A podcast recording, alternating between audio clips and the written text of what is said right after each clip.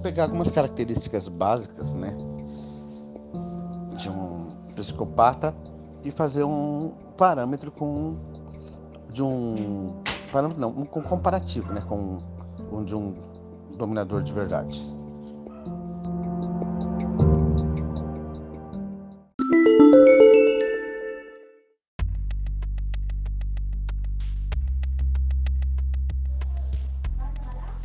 A linha que separa um verdadeiro dominador de um psicopata é muito tênue, uma vez que ambos sentem prazer em exercer poder.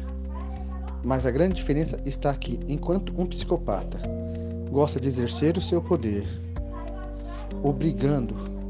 o outro a fazer as suas vontades e atender os seus desejos, sem se preocupar com os sentimentos alheios, um verdadeiro dominador sempre está pronto para o diálogo e para ouvir e compreender a sua peça.